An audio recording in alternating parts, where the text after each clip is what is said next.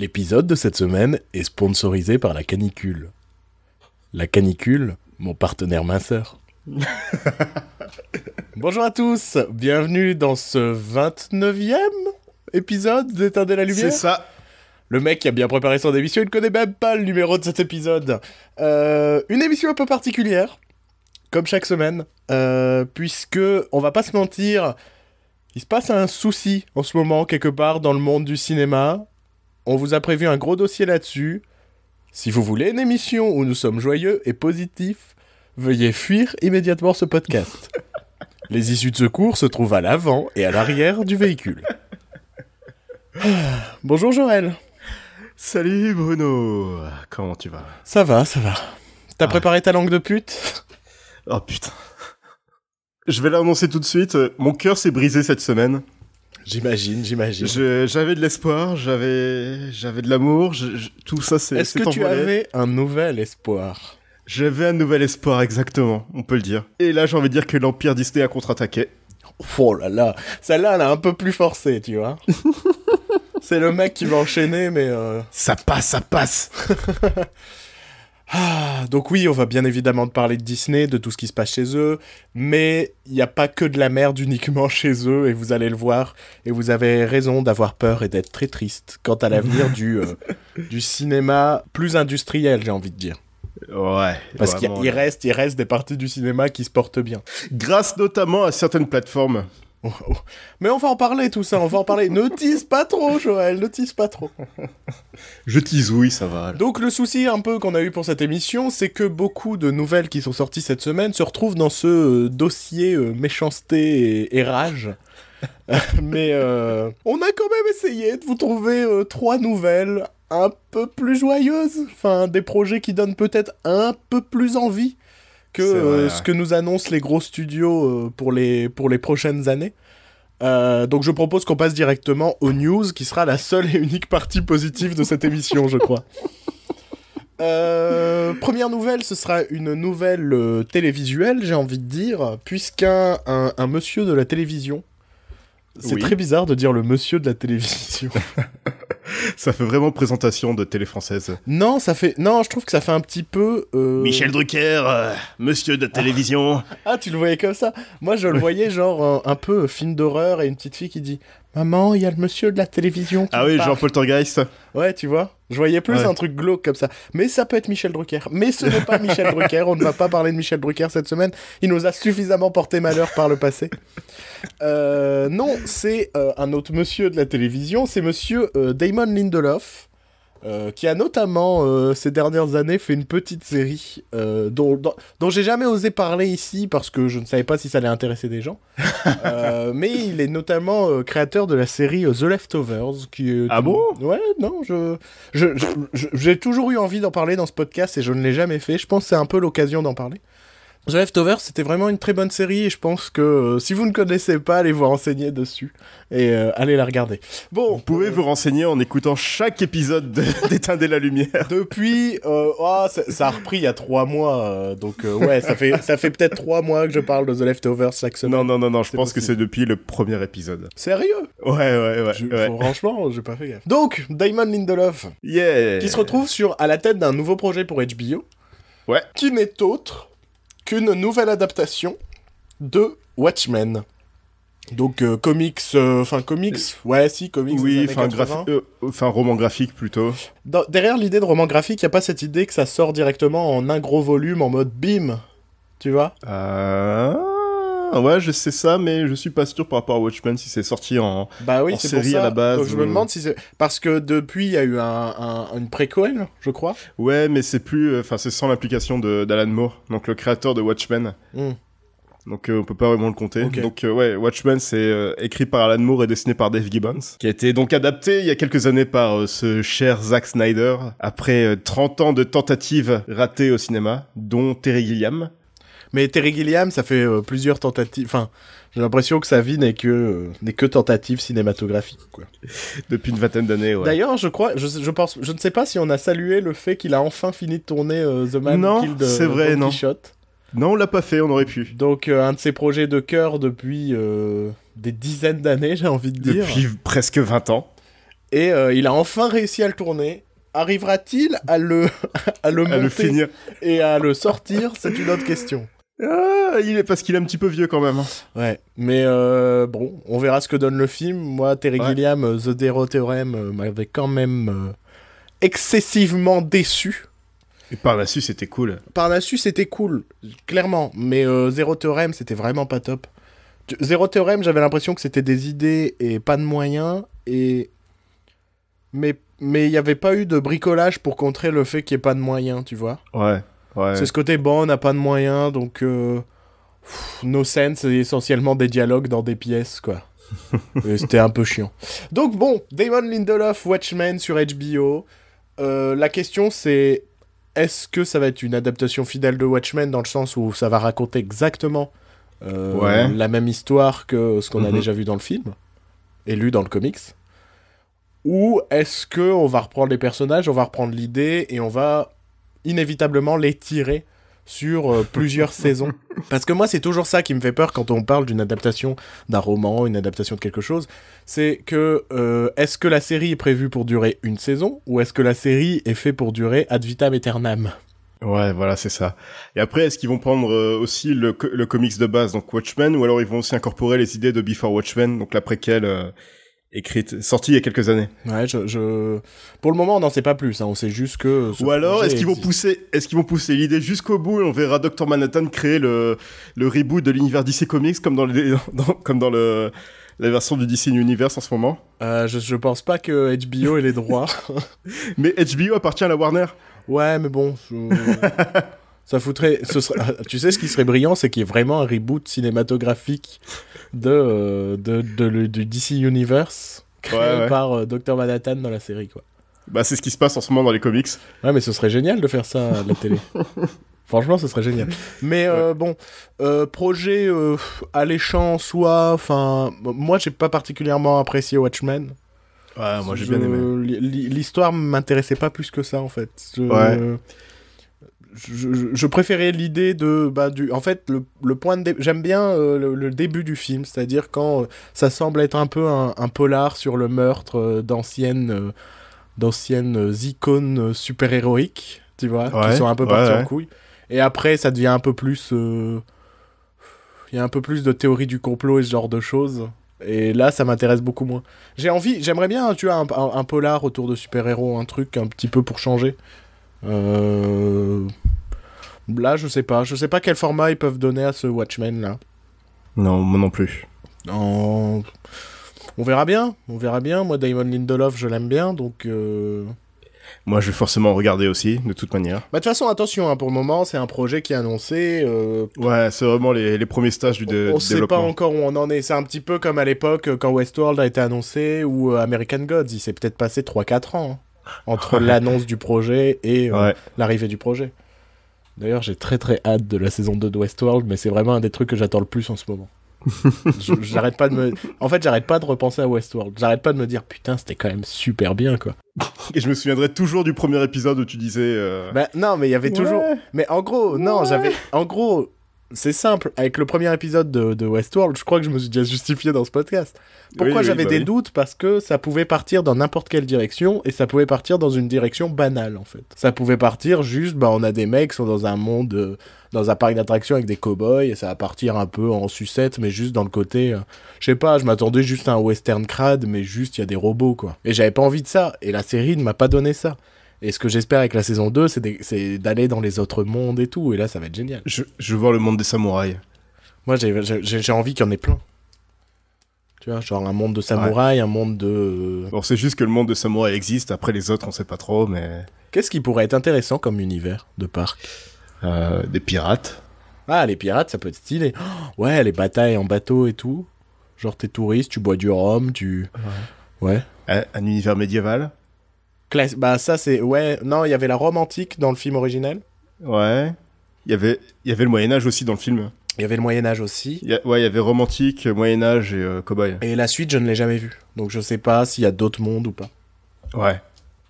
Euh, bon, très bien. on a- je pense qu'on a suffisamment parlé de, de ce projet-là. Euh, Oui.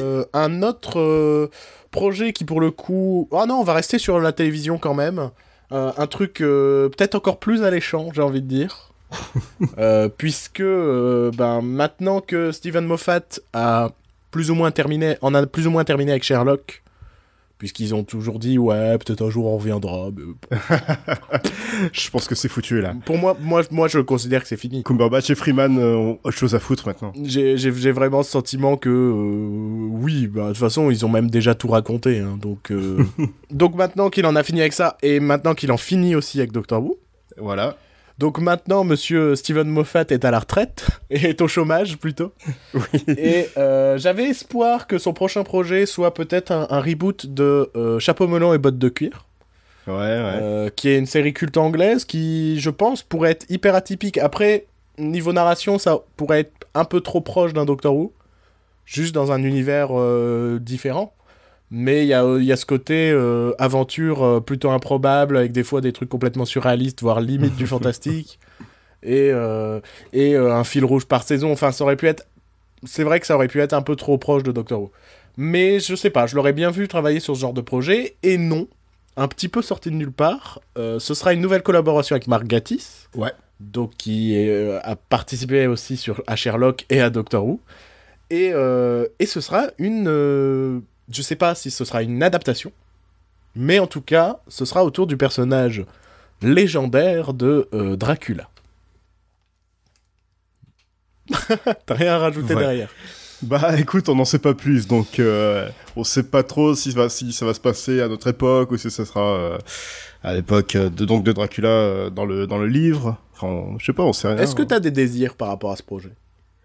Oh, pas forcément. euh, J'ai assez confiance en Moffat et Gatiss, et ils peuvent faire ce qu'ils veulent. Moi, je vais, Moi, moi, je vais regarder ça avec plaisir. Moi, j'aimerais quelque chose de différent, euh, dans le sens où, euh, un petit peu comme, euh, à mes yeux, le zombie est mort parce qu'on l'a trop fait, Dracula est un peu mort parce qu'on l'a trop fait, tu vois? Ouais. Il, Ouais, il existe vraiment exactement. toutes les versions de, de, de films de vampires autour de Dracula, ou pas forcément autour de Dracula, mais le vampire, on en a fait énormément de choses.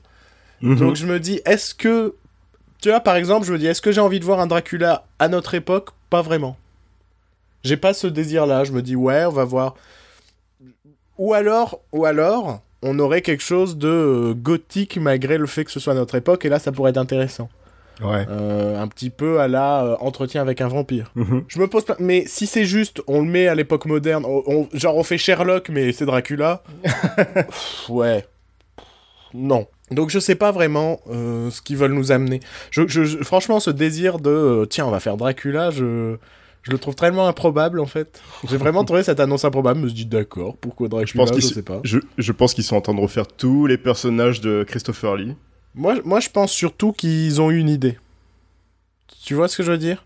Ouais, ouais. qui se sont dit ah t'imagines si euh, Dracula euh, et puis ils ont fait ah ouais et genre ils se sont mis à développer un projet autour de ça parce que j'ai du mal à me dire ah on va faire une nouvelle série et euh, ah on va faire Dracula quoi je les vois Allez. pas je les vois pas faire un truc en mode random comme ça C'est dans le domaine public, on en fait ce qu'on veut, et voilà. en fait ils vont faire un, un reboot télévisuel de Dracula 3000 Ah, ça et, serait et là bien. je serais heureux donc je précise que Dracula 3000 est un est un film qui existe réellement Qui n'est pas la suite de Dracula 2000 avec Gérard Butler. ni la suite de Dracula 2001. Je crois qu'il y a un Dracula 2001 pour de vrai. Euh, mais euh, Dracula 3000, c'est euh, c'est Dracula dans l'espace, dans, dans, dans un vaisseau communiste euh, de Transylvanie, de, de la planète Transylvanie, je crois. Un petit peu comme dans euh, Rocky Horror.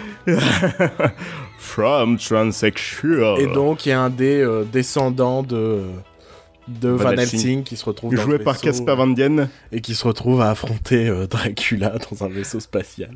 Donc en fait, Dracula 2000 s'appelle à l'international Dracula 2001. Ah, d'accord, c'est pour ça en fait. J'étais convaincu que c'était pas le même film, que c'était genre, ils ont fait une suite, ça s'appelle Dracula 2001. ok, donc euh, rien à rajouter sur Moffat Gatiss euh, Dracula?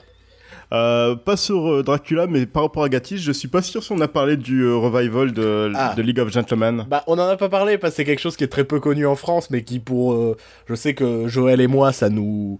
Ça nous. euh, ça, ça- voilà, ça, ça a provoqué des choses chez moi cette annonce. Donc, Une parler. notamment. Donc League of Gentlemen, c'était le trio, enfin c'était même pas un trio à la base, c'était un quatuor. de comique anglais, donc composé par Margatis, euh, Rhys Shearsmith et euh, Steve Pemberton. Steve Pemberton, et il y en avait un quatrième dont j'ai oublié le nom, qui reste Je, je souvent sais, dans l'ombre. je sais pas qui est le quatrième. C'est le réalis- C'est pas le mec qui réalisait la série?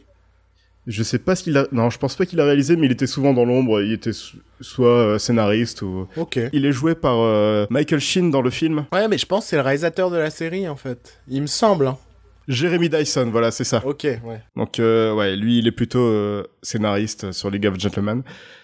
Et donc en fait, il y a eu euh, cette- donc ce trio de comiques qui a fait beaucoup de scènes. Il y a eu cette série euh, en trois saisons qui était vraiment excellente. Qui, qui est pas conseillable à tout le monde.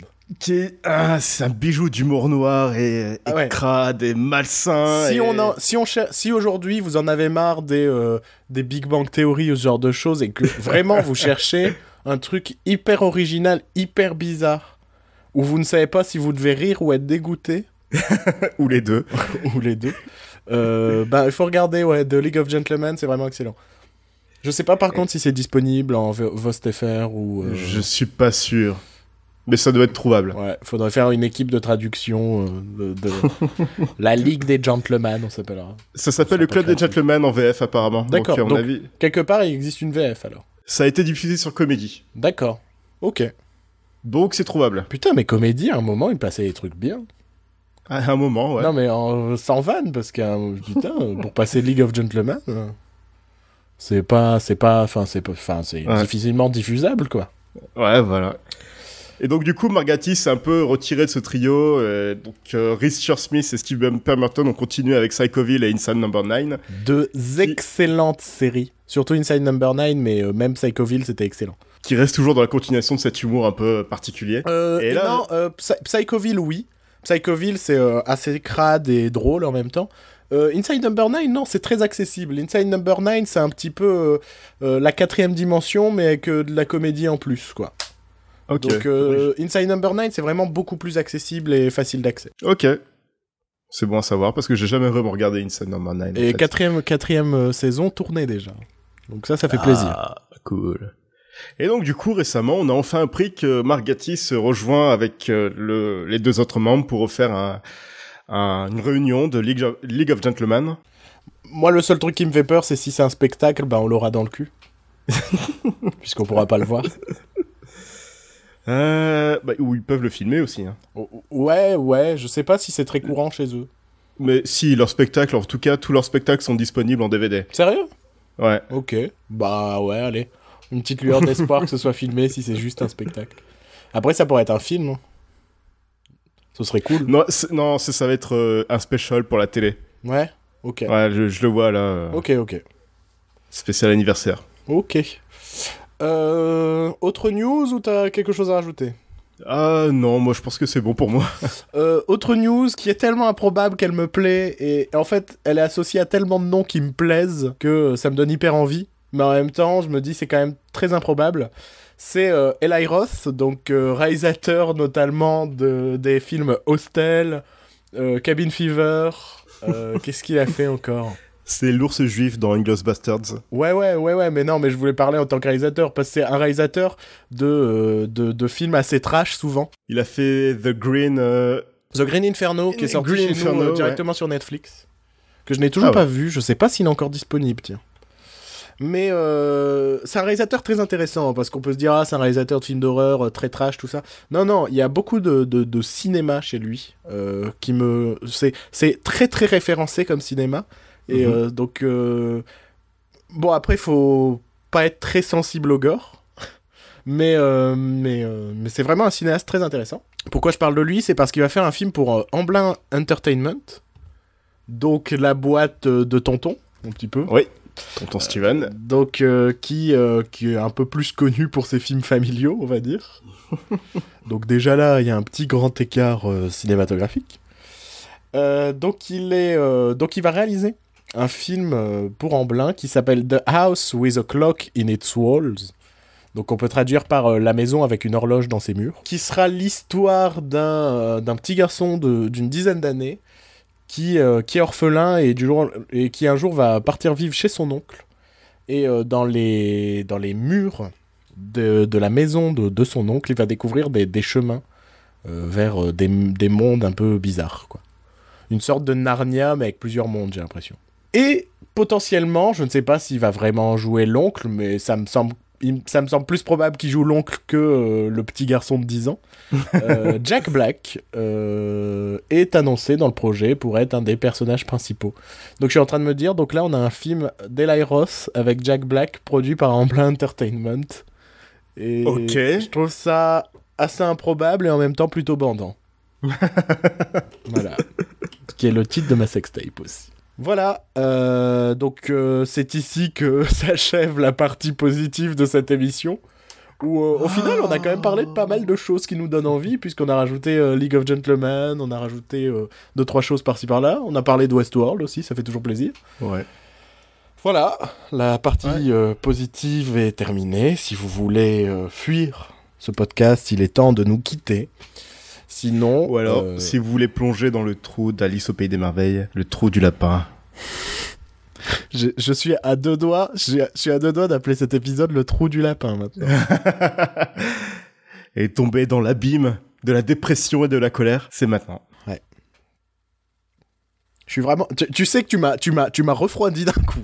De bon. toute façon, fa- fallait bien que ça arrive. Hein. Non mais oui, non mais oui, il y a un moment, un moment, faut, faut qu'on parle des choses. Euh, je te propose d'abord que tu nous parles d'un film que tu as vu que je n'ai toujours pas vu.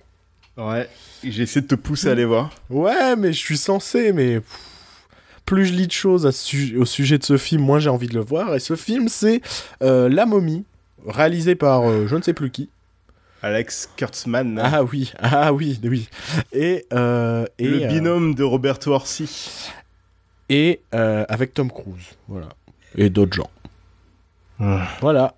Je te laisse faire le pitch, ta critique, manger des pitchs et, Donc, tu La Momie, version 2017. Parce que j'aurais préféré parler de La Momie de 99 avec Brendan Fraser, réalisé par Steven Sommers. Ce qui est marrant, c'est que euh, Brendan Fraser a posté une photo cette semaine sur Instagram. C'est, je sais pas si c'est vraiment lui ou si c'est un compte de fan, par contre. C'est vrai? Ça a l'air d'être un compte de fan. Ah merde, c'était plus marrant si c'était vraiment lui, parce que j'ai vu passer Ouais. ça plusieurs fois cette semaine. Ah merde, je suis déçu. Ah bah je quitte cette émission. Salut. Du coup, euh, la momie, bah en fait, euh, c'est une momie. Elle est, euh, c'est nana. Elle est trop méchante parce qu'elle veut tuer son, père parce qu'en fait, elle devait être, euh, elle devait devenir la reine d'Égypte. Mais son père enfin a eu un fils. Du coup, elle le tue.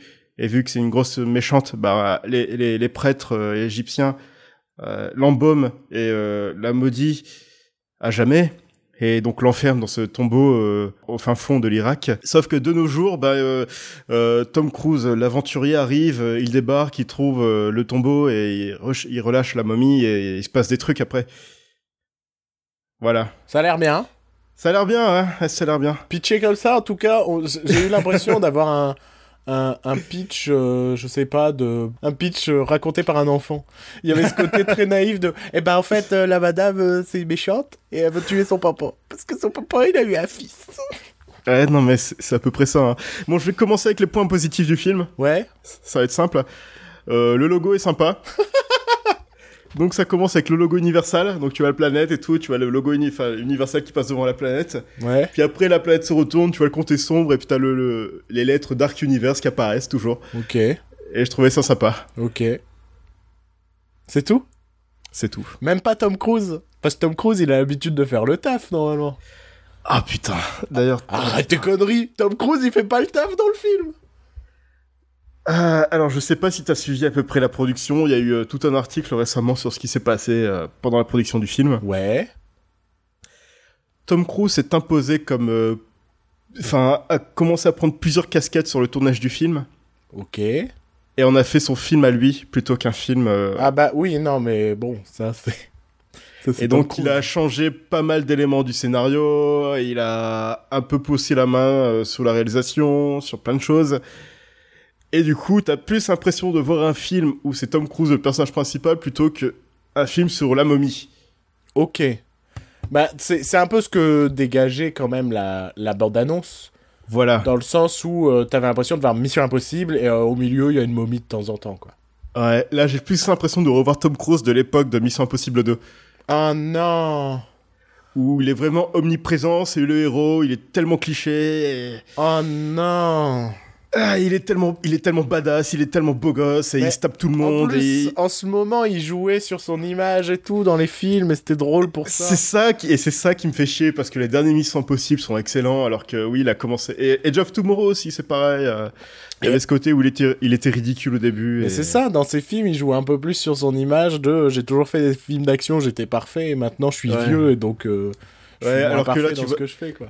Il arrive, il fait du cheval et c'est un héros, c'est un aventurier, c'est Indiana Jones. Oh putain, tu me... Je sais pas pourquoi tu m'as dit, il arrive, il, il fait du cheval, j'ai eu la scène de Hot Shots en tête. Ou avec, euh, je sais pas, le duel entre le cheval et la moto dans Hot Shots au début. En fait, c'est un peu le Indiana Jones, mais sans les défauts d'Indiana Jones. Où Indiana Jones, c'est quand même, il reste un personnage humain, il ah a oui, des erreurs, sans il les fait- il défauts conneries. humains d'Indiana Jones, parce que j'étais en, train- en de me dire, qu'est-ce que t'es en train de dire, Joël? Voilà, parce que Indiana Jones, euh, enfin, il fait des conneries des fois, il est souvent, il est maladroit, il t'as toujours sa tête, la tête d'Harrison Ford qui se rend compte qu'il a fait une connerie, tout ça. Bah, En fait, ça permet au personnage d'avoir une personnalité. Voilà, c'est ça. Sauf que Tom Cruise, euh, non. Son Ah, personnage, de... c'est une sorte de chasseur de trésors, mais genre. euh, Genre, Oh, t'es en train de. t'es- Alors, comparons le personnage de Tom Cruise dans La momie à Benjamin Gates. Lequel est mieux? Je dirais Benjamin Gates parce qu'il y a toujours le, le côté en plus de Nico- de Nicolas Cage. T'as toujours ce petit. euh, C'est sûr que Nicolas Cage, c'est jamais décevant, quoi. Voilà, il y a ce petit sel en plus qui fait que. Oh, Même si ton film est mauvais, t'as toujours le, le, le bonus Nicolas Cage. C'est de la triche, quoi. Tu sais que si tu Voilà, sors c'est ça. Nicolas Cage dans ton film, il gagne 1% de, de points fun, Il a- quoi. Il a au moins un point en plus ce film. Ouais, non, mais je comprends. voilà. Donc, euh, Tom Cruise ne fait pas le taf, ok. Non, Donc, et- euh, Et même si Tom Cruise ne fait pas le taf, il y a toujours ce côté. euh, bah, Tom Cruise fait toujours ses cascades lui-même, euh, il y a toujours ce côté-là. Et dans ce film, Tom Cruise fait évidemment ses cascades lui-même, sauf que la réalisation, la réalisation ne dessert pas ses cascades. Non, ne sert pas ces cascades. Euh, sert pas, pardon, Ouais. ses cascades. Ouais. Par exemple, t'as la scène, euh, la fameuse scène qu'on voit dans la bande-annonce qui a été marketée des milliards de fois, comme En- quoi, en ouais, on a tourné dans un avion en- sans gravité 167 fois, tout le monde a vomi, sauf Tom Cruise, il était là, ouais, on fait du cinéma, on recommence. Sauf que, bah, non, c'est tellement mal foutu que t'as l'impression qu'ils ont fait ça en studio et... Ah, super C'est genre Ils le ont- truc qu'on a tourné en vrai, mais c'est tellement de la merde qu'on dirait un truc en studio, je trouve ça brillant. Voilà, c'est ça. Et il y a une autre scène aussi, il balance, euh, il balance littéralement un bus dans Tom Cruise. Genre, y a- bah, tu vois dans la bande-annonce, la scène où t'as la tempête de sable à Londres, Ok. il y a un bus qui est couché sur le côté et puis qui avance vers Tom Cruise. Ouais. Et Tom Cruise traverse le bus euh, Ok. par la vitre, voilà. Sauf que c'est tellement mou et tellement... Enfin, En même temps, c'est pas la première réalisation d'Alex Kurtzman? C'est une question, je ne sais pas du tout. je crois que oui. Ouais, je vais vérifier, continue ton, ton- Ouais. ton- ton- ta critique. Voilà, donc euh, même le point positif des films de Tom Cruise est, est mal foutu dedans, donc euh, tu peux pas te régaler sur, le, sur les cascades de Tom Cruise. Je sais pas, je t'imagine au cinéma devant un film de Tom Cruise en train de faire « Je me régale !» Ah, c'est vrai, je me régale Oh, cette cascade Oh là Alors non, c'est pas son premier film. Il avait fait un film qui s'appelait People Like Us, Uh-huh. avec Chris Pine, Olivia Wilde, Elizabeth Banks, Mhm. qui est sorti en 2013. D'accord. Ah non, chez nous, il est pas sorti au cinéma. Il a été diffusé directement à la télé chez nous. Ça devait être bien. Ah, bah l'affiche, elle donne déjà envie, quoi. L'affiche, on dirait... Oh, mais l'affiche, on dirait un téléfilm Lifetime. Oh merde Trouvez votre famille, des gens. Tous les chemins mènent à la maison. C'est la vraie catchphrase du film. oh putain, ça a l'air génial. Donc oui, donc c'est pas sa première réalisation, mais par contre, c'est une réalisation qui n'a aucun rapport avec les blockbusters d'action, quoi. Ça se voit. Ça se voit. Mais de plus en plus, j'ai l'impression que les studios oublient que c'est un savoir-faire, un savoir-faire un film d'action. Mais ça, on- je pense qu'on en discutera euh, après. Ouais. Parce qu'il y a un gros dossier derrière. La momie. Ah ouais, après, bon bah... Il se passe des trucs. euh, Tom Cruise rencontre euh, Russell Crowe qui fait partie... Qui, fait, qui est en gros le Nick Fury du, euh, de, de l'univers du Dark Universe. Ok. Vu qu'il fait partie d'une une organisation qui chasse les monstres. Ok. Et... Alors, t'as encore des choses à rajouter ou pas? Parce que je sais qu'il y a un twist de fin dans le film. Puisqu'il y a une révélation. Qui est pas un twist, mais une révélation autour du Oui. personnage de Tom Cruise. D'ailleurs, oui, on va sûrement spoiler la momie, mais vu bah. que j'en ai tellement rien à foutre du de merde, film, mais allez pas le voir. De toute façon, Voilà, personne ne ça. va le voir, c'est déjà bien. c'est ça, sauf les Chinois, parce qu'évidemment, euh, le film fait un carton en Chine, Oh merde. vu que, bah, apparemment, depuis que le marché hollywoodien s'est ouvert en Chine, bah, ils peuvent aller voir de la merde autant qu'ils veulent, euh, ils adorent ça, vu que le dernier Transformers, Transformers 4, a cartonné grâce à la Chine, et à mon avis, le 5 va aussi cartonner grâce à la Chine. Oh, fait chier. Alors que le 5, euh, sur le sol américain, il fait le pire démarrage euh, de la saga. Il est considéré comme le pire Transformers, ce qui veut dire déjà beaucoup sur l'échelle du Transformers. Ouais, donc voilà, il y a Russell Crowe. Russell Crowe est drôle dedans. Il sait qu'il joue dans un film de merde, donc il est, il surjoue un petit peu. C'est sympa. Ok. Je peux dire ma, ma, ma théorie sur la révélation de qui est Tom Cruise? Ouais, vas-y. Moi, je me dis, est-ce qu'il y a moyen que euh, Tom Cruise, en fait, c'est Mr. Hyde Que genre, c'est joué par deux acteurs différents? Non. Merde. Non, non, euh, Russell Crowe fait Mr. Hyde aussi. Ah, merde. Puisqu'il y a une scène où il y a Tom Cruise et Mr. Hyde qui se battent. D'accord. Et, juste à côté, t'as la- l'actrice principale qui regarde la baston. Donc, euh... Ça a l'air bien. Moi, franchement, le film, Voilà. il me donne envie. mhm, mhm, mhm. C'est pour ça que je suis allé le voir, bien sûr. T'as rien de plus à rajouter? Non, non, j'étais persuadé que Tom Cruise allait jouer une euh, version de Van Helsing et non, pas du tout. Ouais. Mais il joue quand même un personnage connu? Non, il joue Nick Morton. Le bien connu. Donc, c'est, c'est... En fait, la révélation sur le personnage de Tom Cruise, c'est qu'il y en a pas, quoi. Ah si, en fait, euh, dedans, il se fait posséder par la momie, parce qu'il est un peu l'élu, c'est lui qui découvre le tombeau, donc c'est l'élu de la momie. Et en gros, à la fin, bah, Tom Cruise devient une momie. Il a les pouvoirs de la momie et il devient une momie. Putain, c'est comme ça que... Oh, putain. C'est pour ça qu'il a signé pour plusieurs films, en fait. Voilà, c'est ça. Et en fait, euh, Oh, ça a l'air nul. Oh. Son meilleur pote dans le film meurt au début. Et euh, bah, vu qu'à la fin il a le pouvoir de la momie, il peut, ré- ré- enfin, il peut refaire revivre les morts. Et il refait revivre son pote. Oh, ça a l'air nul. Donc c'est bien de savoir que dans ton univers, il y a un mec qui a le pouvoir de faire revivre les morts. C'est toujours une bonne idée. Ouais, ça te, ça te fout en l'air toute notion de, de, de danger ou de menace. Ou... Oh, putain, ça a l'air nul. Et à la fin, Tom Cruise et son pote sont à cheval, puis ils repartent vers de nouvelles aventures du genre on va, on va aller chasser des trésors Sauf qu'en fait, il y aura peut-être pas de suite à notre saga. Voilà, c'est ça. Et par-dessus, t'as la voix off de Russell Crowe qui dit, en gros, euh, imagine le, i- imagine le monologue de Gary Oldman à la fin de Dark Knight Ok. par rapport à Batman. Ouais. Imagine ça raconté par un gosse. Pourquoi par un gosse Bah, en gros, il dit que. en gros, t'as la nana qui parle avec Russell Crowe en parlant de Tom Cruise qui est devenu la momie. Et Tom Cruise qui s'est enfui avec son pote. Et du... donc, t'as le plan de Tom Cruise qui s'en va à cheval. Et par-dessus, t'as la voix de Russell Crowe qui dit Mais nous avons besoin d'un monstre. Car si un jour, on va devoir combattre des monstres, il faut un monstre pour combattre des monstres. Parce que tu vois, Tom Cruise maintenant, c'est un monstre. T'as compris? Hein et que c'est le début d'un nouvel univers avec des monstres. Et que on va sûrement avoir besoin d'un monstre. C'est pas un peu pareil la fin de Godzilla? Euh, non, même pas. Il y a même pas cette voix off à la fin de Ouais, mais Godzilla. il y y avait pas rien. cette idée aussi que seul un monstre a- peut combattre un monstre? Il y avait cette idée-là, mais c'était pas balancé dans ta gueule pendant 5 minutes dans un monologue. Ah putain, ça me, ah, ça me, ça me, waouh. Où sont passés nos, nos films d'aventure épiques euh S'il y a un genre cinématographique qui manque de plus en plus de jour en jour, c'est le cinéma d'aventure, quoi. Et, et, et putain, quoi. Même avec la momie, on te fait un film d'action lambda. Ils avaient prévu de commencer le Dark Universe avec Dra- Drac- Dracula Untold, pardon. Ouais. Et vu que c'était un film de merde et que c'était un flop, ils ont dit que bah non, en fait, euh, non, il fait, il en fait pas partie. Oubliez ça. La momie, c'est le premier film de l'univers. Sauf que comme c'est un film de merde et qu'il est en train de faire un flop. Ouais, autant, euh, autant le mettre, euh, autant le mettre dans le même univers. On s'en fout, quoi. Enfin.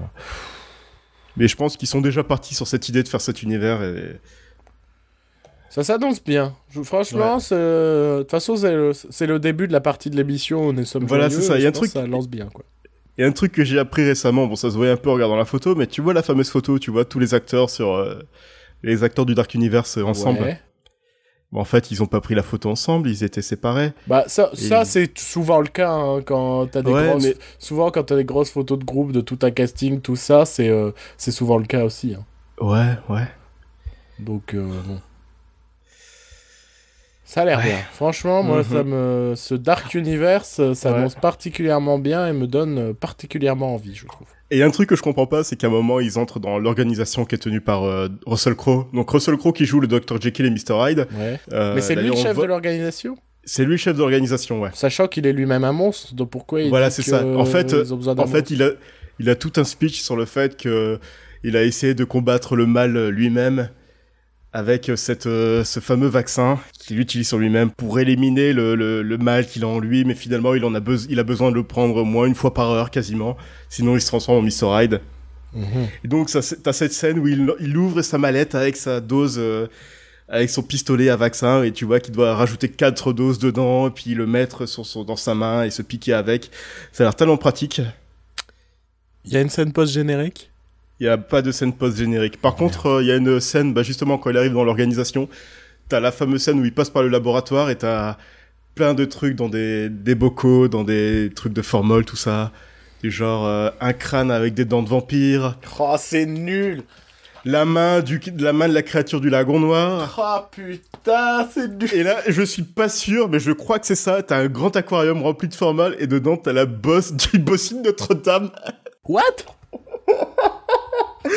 T'as une sorte de, de truc, une sorte de, de masse dégueulasse dans un truc de formol et ça ressemble à la bosse du bossu de Notre-Dame. Tu sais que c'est le seul truc qui me donne envie de voir le film maintenant. J'ai envie de voir s'il y a vraiment genre la bosse du bossu de Notre-Dame dans un truc de formol. Si c'est ça, le film, c'est du 20 sur 20. Qu'est-ce que c'est? On a coupé la bosse du bossu de Notre-Dame. C'était là-dedans, comprends- là-dedans que euh, tous ses pouvoirs étaient contenus.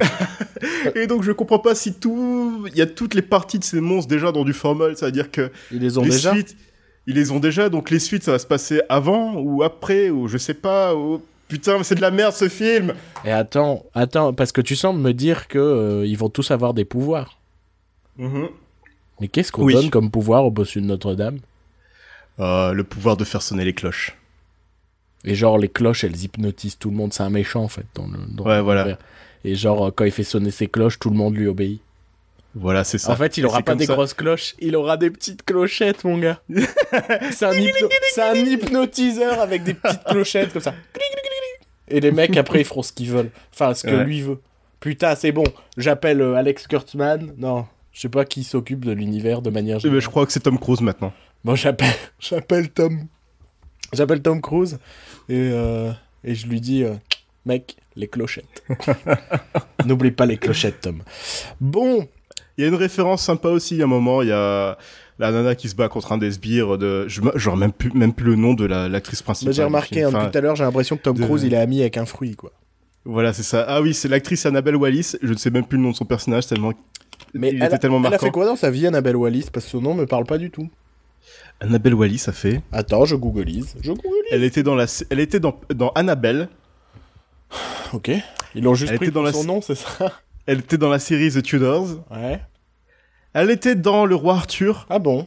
Ok. Et ouais, ouais, ouais, ouais, ouais. Elle était dans, elle était dans Peaky Blinders. Ouais. Ok. Voilà. Ok. Et dans Jericho. Ok. Ouais. Ok. Donc c'est marrant que l'actrice Annabelle Wallis soit dans le film Annabelle. Ouais, mais je, Voilà. je te dis, ils l'ont pris pour son nom, ils sont fait. Ouais. Putain, putain. Pour le prochain Rocky, on va avec, il s'appelle Rocky, quoi. Ouais, et donc il y a un truc sympa, donc euh, le personnage joué par Annabelle Wallis se bat contre un des sbires de Russell Crowe, donc du Dr Jekyll. Et elle se bat dans, un, dans une bibliothèque, et puis elle tape, euh, enfin, le, elle assomme le mec avec un gros bouquin, puis le bouquin tombe, et t'as un plan sur le bouquin, et en fait c'est le fameux euh, livre des morts qu'on voit dans La momie de Steven Sommers, avec l'ouverture en étoile, tout ça. Quitte à, Et- quitte à faire ça, on pouvait pas avoir un. Voilà, et vrai alors je sais pas si c'est juste, si c'est juste un clin d'œil ou si ça veut dire que La momie de Steven Sommers c'est parti de cet univers. En tout cas, ça me fait juste. En tout cas, ça me fait juste penser que bah ça me manque la momie de Steven Sommers. Mais même Brendan Fraser, il manque. Qu'est-ce qui, qu'est- Il- que il devient. Brendan, Brendan Fraser? Il manque en général. Bah écoute, euh, je me suis un petit peu renseigné parce que je me posais la même question en me renseignant sur la momie. Et en fait, apparemment, il était dans un divorce assez houleux, il doit beaucoup d'argent à son ex-femme. Et en gros, il est presque fauché à cause de ça. Ah ouais. Et donc c'est super déprimant de le voir comme ça. Et... Ouais. J'ai lu une théorie comme quoi euh, Chris Pratt est le nouveau Brendan Fraser. Et je peux voir. Ouais. Ce côté euh, mec qui est euh, beau, mais en même temps, tu sais pas trop pourquoi il est beau. tu vois Et qui a l'air d'être aussi le bon copain avec qui tu peux boire un coup, quoi. Ouais, ouais, je vois, ouais, ouais, ouais, je vois bien. Et quand j'avais lu ça, je fais, ah, je vois, ouais, le nouveau Brendan Fraser, ok.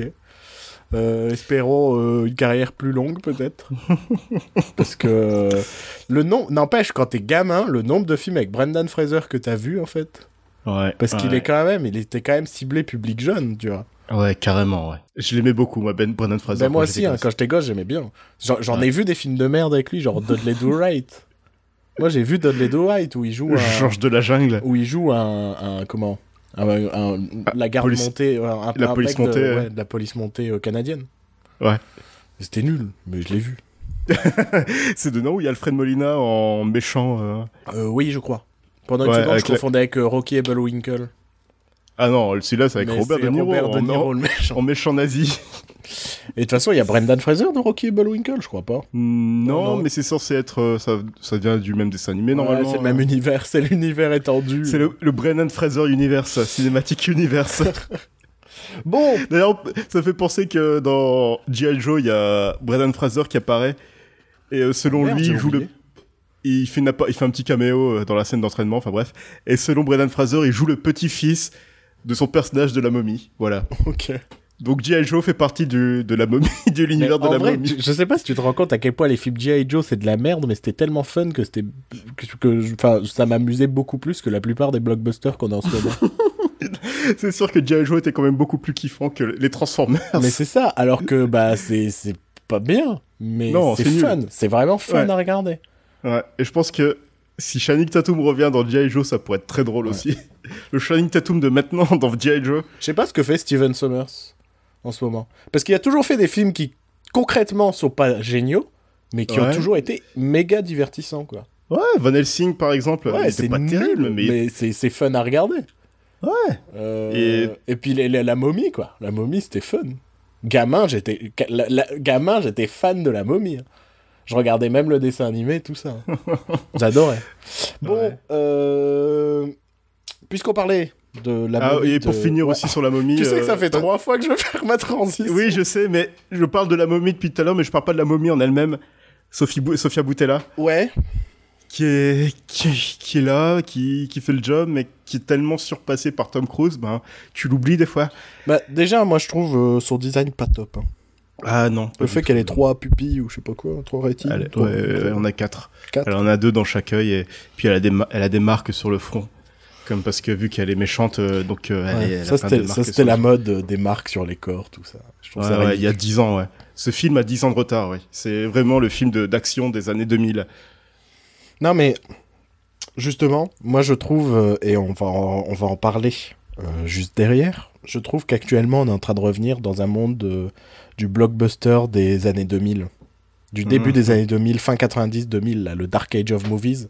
Et j'ai l'impression Ouais. qu'on re- qu'on revient là-dedans. Et- On y retourne dedans, Et donc je propose qu'on en parle tout de suite. Et puisqu'on était en train de parler de la momie, autant parler directement du Dark Universe. Ouais. Du fait que la momie va potentiellement perdre euh, 95 millions Ouais, c'est ça, ouais. de ce que j'ai pu lire sur internet. Donc déjà, euh, félicitations, bravo. bravo à vous. Bravo, votre univers cinématographique Ça commence bien, vous êtes déjà en faillite. enfin, pas en faillite, mais en... Comment on appelle ça? Merde, comment on appelle ça En quand on perd des déficit sous? En déficit, merci. Euh, donc, euh, donc Universal qui commence super bien en voulant imposer un univers que personne ne veut. Déjà, il y a Avec ce- une star que personne ne veut voir, finalement? Je pense qu'on peut parler, grâce à Universal, des, de ces fameux univers qui, Ouais. en ce moment, polluent le monde. La du, méthode euh, Marvel. polluent le monde du blockbuster. Ah là, ça détruit complètement le, le blockbuster hollywoodien maintenant. C'est vraiment un truc de fou. T'as l'impression que chaque blockbuster maintenant vont- veut son univers. Oui, oui. Mais calmez-vous les mecs. Vous vous souvenez de cette époque a- où c'était bien d'avoir un film et c'était c'était fun? C'était peut-être pas des chefs-d'œuvre, mais je sais pas, euh, Demolition Man, t'as pas un Demolition Man 2, euh, puis un spin-off sur, euh, Sandra Bullock. sur, sur Sandra Bullock, puis une préquelle qui se passe dans- à notre époque avant- pour Avec Stallone plus jeune, Non, rajeuni, rajeuni numériquement. Non, calmez vos races. Venez, on fait et un crossover, un crossover avec Last Action Hero. venez, on fait pas d'univers et on fait des, des, des blockbusters one-shot sympathiques. Oui. Dans, dans lequel euh, bah, l'humour il est marrant et les scènes d'action elles sont rigolotes et même si c'est pas euh, brillant scénaristiquement, au moins tu passes un bon moment. que maintenant t'as aussi ce côté. euh, Moi je connais des gens qui ne vont pas, par exemple, pas voir euh, le dernier Marvel ou des trucs comme ça parce qu'ils en ont raté avant. Et euh, j'ai envie de dire, mais, mais, mais, mais, mais qu'est-ce que tu me racontes? Je fais, il crée des univers entre grosses guillemets, parce qu'en en fait, c'est juste, on met un autre personnage dans un autre film en disant, hé, t'as vu, t'as vu notre cohérence? Putain, c'est génial, quoi. Franchement, on fait vraiment un univers très intéressant. Mais non. Mais à un moment, on dirait des mauvaises séries télé du début des années 2000, quoi. en gros, leurs univers, si tu prends qu'un film est un épisode, ben ouais, en gros, c'est un univers comme euh, une saison des experts est intéressante, quoi. C'est-à-dire qu'en fin de saison, ils font Oh, c'est dommage, euh, il faudrait qu'on conclue la saison, alors il faudrait peut-être que euh, on trouve un moyen de lier deux, trois épisodes entre eux, quoi. Mais Et puis on va tuer un personnage au hasard, et voilà, c'est la fin de la phase 2 Parce qu'ils prennent en exemple Marvel, mais putain, Marvel, c'est pas du tout un exemple. C'est un exemple financier, mais euh, c'est un échec cuisant, leur univers. Mais cuisant, parce que les liens, Qualitativement, oui. les liens entre les films sont nuls. Sont nuls. Mais nuls à chier. J'ai pas. Et c'est pas, c'est- pas parce que dans Captain America, euh, le soldat de l'hiver, il y a un personnage qui parle de Dr. Stephen Strange euh, comme ça au hasard, que ça te fait un univers Enfin, que c'est ça, te- c'est que du name dropping. C'est on te, on soit on te cite le nom d'un personnage, soit on te cite le nom, euh, euh, bah, les perles de, de l'infini, là, je sais plus leur nom. les perles de l'infini, les pierres de l'infini. Oui, c'est pareil. Ou le personnage, un personnage qui apparaît en guest, et t'entends tout public faire wouh Ou comme dans les Griffins, t'as un personnage qui dit Oh, mais non, c'est toi, Thor Oui, c'est moi, Thor Ouais, C'est nul à chier, quoi. C'est nul à chier. Mais il y a aussi un souci du public, quoi. Je suis désolé, parce que les gens vont les voir, en fait. Et les Bah gens oui. applaudissent quand tu vois ça, mais non. Un moment, calme ta race. C'est Stanley, regarde Oh, hé, je suis surpris, il y a Stanley dans le film, hein Et là, marrant. Tu vois plein de doigts dans le public qui se lèvent d'un coup. Regarde, c'est Stanley Non, non, et t'as toujours le mec qui, genre, je pencherait vers une nana avec qui il a un rencard en disant Bah, tu vois, lui, en fait, c'est le c'est Stanley, c'est le mec euh, qui a créé Marvel, euh, tu vois. je te, c'est une petite anecdote euh, pour te pécho. Putain. Il y a un gros souci, là. le- leur idée d'univers. Il y a quoi comme univers en ce moment? Il y a, Il y a donc, le, le Dark Marvel Universe, le il y a le. DC Universe, Ouais, il y a le Fox Marvel Universe, ouais. il y a le Dark Universe, du coup, oui. Mhm, Il y a le Transformers Universe. mhm. Il y a le G.I. Joe Universe qui, qui sont en train de préparer avec euh, notamment Mask et d'autres séries à la con aussi. Le Ghostbuster Universe qui, qui commence depuis... euh, voilà. Il y a le Conjuring, il y a le Conjuring Universe Oui, il y a le Conjuring Universe, puisque. avec Annabelle, la nonne et tout le reste. Ouais, Il y a le Star Wars Universe du coup, oui. Euh, oui, enfin. Ça voilà, me donne quoi. envie de pleurer, quoi. de me dire. mais de me dire qu- qu'est-ce qu'ils sont en train de branler. Les mecs, ils se copient les- tous les uns les autres, et ce qui fait que. euh, Après, attention, hein, le, le- le monde du blockbuster euh, américain n'a jamais été euh, brillant par son originalité.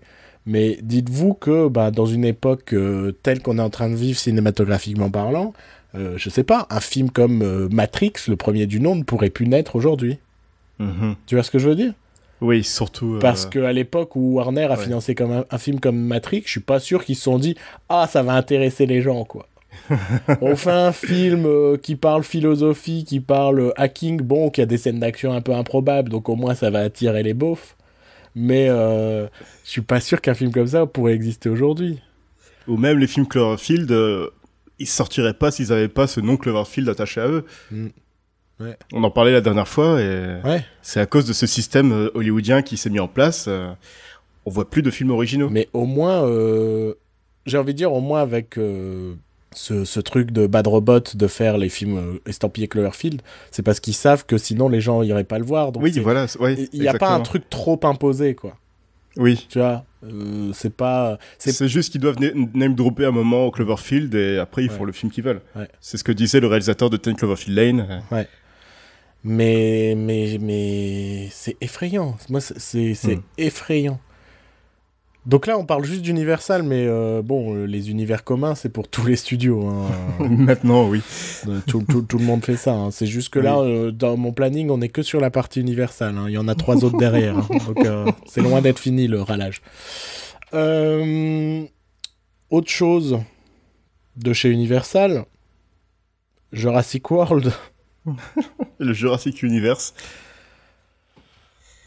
les gens qui s'extasient sur euh, déjà Jurassic World, ça me fait chier. J'ai vu, je sais plus, j'ai vu un, j'ai vu passer un truc genre pour quelqu'un pour qui c'était genre euh, son film préféré de tous les temps. Quoi. Ah, ah, ah, oui, à ce point. Ouais, Jurassic World. Moi, je me suis amusé de... je me suis amusé devant, mais en fait. ah, mais toi, t'es déjà un tocard. Mais alors... Non, non, non, mais franchement, j'ai vu le film dans une sacrée ambiance et, ça change la, vision d'un film. Quand tu vois, quand t'as toute la salle qui est vraiment à fond dedans, ça te change euh, un peu ton humeur à la fin. Bah, moi, moi, je l'ai vu avec. Euh, tous les gens avec qui je l'ai vu ont aimé le film. Ouais. Moi, c'est juste que. Pour moi, j'ai une, une, liste de films. Je, je, vais sortir cette liste de films. C'est simple, c'est mon top 10 sans critique. non, mais en gros, mon top 10 sans critique, c'est pas forcément. Enfin, si, c'est mes films préférés quand même.